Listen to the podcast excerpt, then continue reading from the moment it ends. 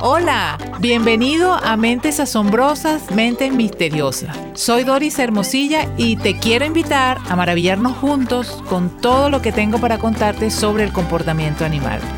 Nunca verás a los animales de la misma forma después de escuchar cada uno de estos episodios. Sin más demora, comencemos.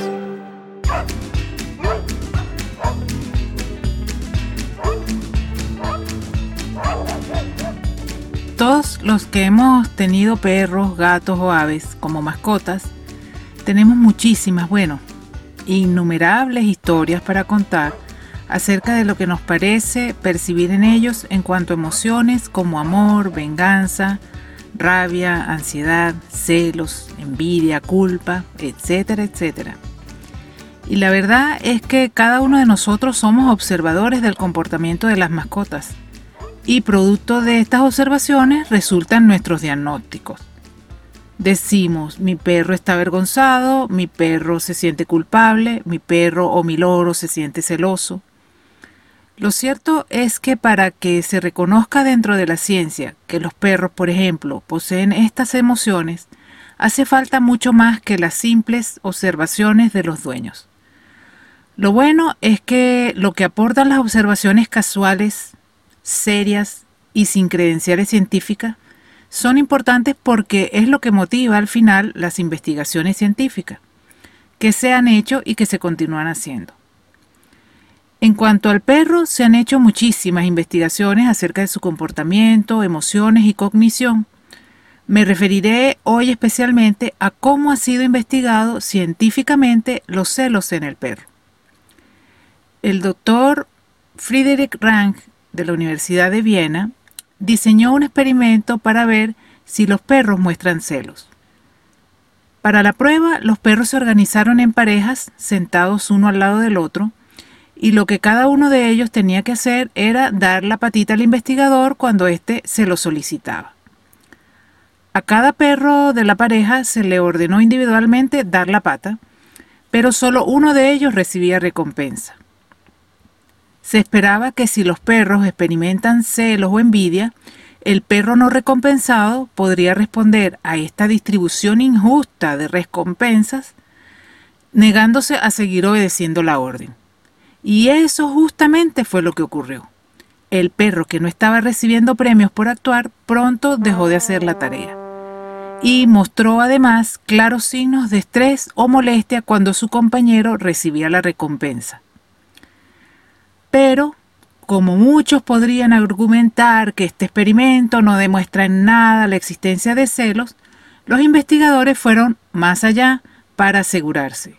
Y se realizó un experimento similar donde a los perros se les pedía dar la pata, pero sin la presencia de otro perro al lado, y tampoco recibían recompensa alguna. Y lo que ocurrió fue que el perro continuó presentando su pata durante mucho más tiempo y no mostró los mismos signos de frustración y molestia que sí presentaba cuando estaba al lado de un compañero que siempre era recompensado. Mmm, muy interesante, ¿no? Mm, el comportamiento y la emoción del perro varía dependiendo de las circunstancias. Otro cambio sutil que se realizó en el experimento fue el de colocar dos perros sentados frente al experimentador a cada uno de los cuales se le pide que le dé la pata en la mano. En esta oportunidad se recompensa a ambos perros, pero a uno con un trozo de salchicha y al otro con un trocito de pan. Ambos perros están siendo recompensados por su actividad. Sin embargo, un perro recibe una golosina muy apetecible, la salchicha, mientras que el otro perro recibe una un poco menos apetecible, el pan. En los seres humanos, esto podría equivaler, por ejemplo, dos empleados que trabajan en una empresa y ambos se desempeñan muy bien en sus labores y debido a ello son promovidos. A uno le asignan una oficina nueva, elegante, con un ventanal y una bella vista a la ciudad, mientras que el otro obtiene una oficina más pequeña, austera y queda un pasillo. En estas circunstancias es de esperar que el individuo menos favorecido se sienta celoso o envidioso, ¿cierto? Algo importante que se determinó en este estudio es que los celos en los perros no son tan complejos como en los seres humanos o como en otras especies como los primates. Aunque un perro reciba una mejor recompensa que el otro, ambos continúan trabajando y parecen sentirse bastante contentos con la situación. Se han realizado varios estudios hechos con bebés donde se ha determinado que los celos pueden aparecer en niños tan pequeñitos como de 6 meses de edad. En estos estudios los bebés mostraron celos cuando sus madres interactuaron con lo que parecía ser otro bebé, pero que en realidad era solo una muñeca de aspecto muy real, y no cuando la madre interactuaba con algo que era claramente un objeto inanimado. Puesto que la vida mental de los perros involucra emociones que son mucho más complejas que las de un niño de seis meses, parece sensato proponer que los perros también pueden sentir celos y tomando como modelo este estudio hecho en bebés, otras investigadoras, Christine Harris y Caroline Provost de la Universidad de California, diseñaron un estudio parecido pero aplicado a perros, para ver si los perros experimentan celos. En este estudio participaron 36 perros de raza pequeña a los cuales se les expuso a tres situaciones diferentes junto a sus respectivos dueños. La primera situación, el dueño interactuaba acariciando y hablando dulcemente con un perro mecánico de aspecto muy real que ladraba y movía la cola como uno de verdad. Ante esta situación, el 86% de los perros probados se acercaron al perro falso lo olfatearon en la región anal, así como lo hacen los perros cuando se encuentran a otro en la calle. Empujaron al perro falso, en ocasiones con gruñidos, y buscaban llamar la atención de su dueño. Un 36% atacó al perro falso en lo que tuvieron una oportunidad, rato después incluso de que el dueño ya había dejado de interactuar con él. Se presenta otra situación en la que se expone de la misma forma al dueño ante un balde plástico a donde el dueño también dirigía su atención y también le hablaba y lo tocaba. En este caso, el interés de los perros por, la, por esta interacción de su dueño con el balde de juguete fue muchísimo menor. No hubo gruñidos ni ataques.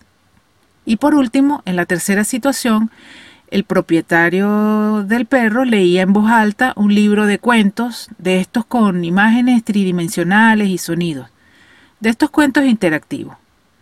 Mientras los dueños hacían esto, los perros no demostraron mayor interés, dejando a sus dueños tranquilos.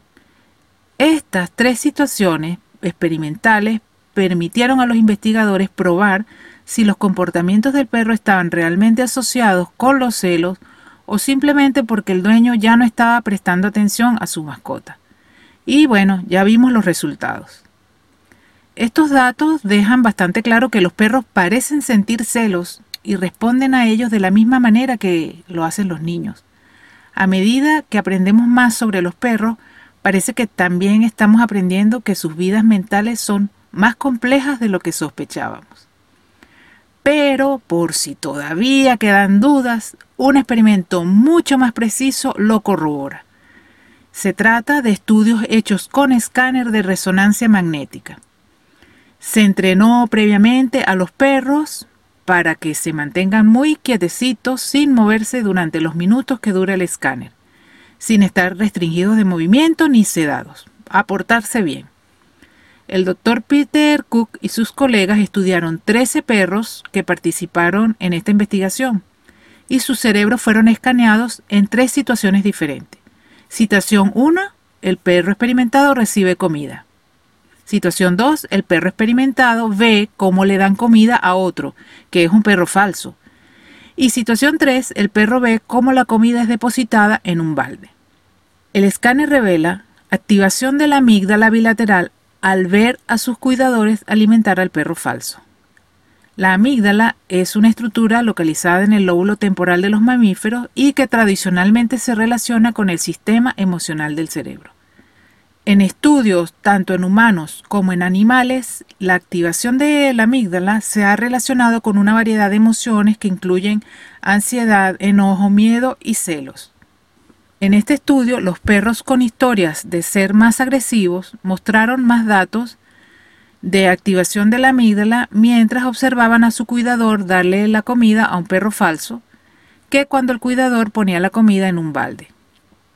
Este último dato es muy importante porque esto tiene cierta similitud con los celos humanos. No todos los seres humanos experimentan los celos de la misma forma, ¿cierto? Pues bien, parece que también en los caninos el temperamento o personalidad juega un papel muy importante y hace que haya diferencias en actividades cerebrales específicas. Los autores concluyeron que los celos ocurren en otras especies además de los humanos y que se necesita mucha más investigación comparativa. Los perros y sus parientes salvajes son mamíferos prototipo entre los cuales uno esperaría que los celos evolucionen como una adaptación al medio social en el que viven. Etólogos, naturalistas, biólogos han observado patrones de comportamiento que sugieren celos entre coyotes y lobos salvajes, por ejemplo. También otros investigadores han visto patrones de comportamiento similar en otras especies. Siempre termino cada episodio con una anécdota real que tenga que ver con el tema tratado. Todos los que hemos tenido o tenemos perros podemos contar muchísimas historias acerca de celos. Esta vez te animo a ti a que me comentes una historia donde los celos de tu perro fueron protagonistas. Espero hayas disfrutado del episodio. Te pido lo compartas con otras personas amantes de los perros y suscríbete porque cada episodio traerá hasta ti contenido muy interesante acerca del comportamiento animal. Hasta la próxima.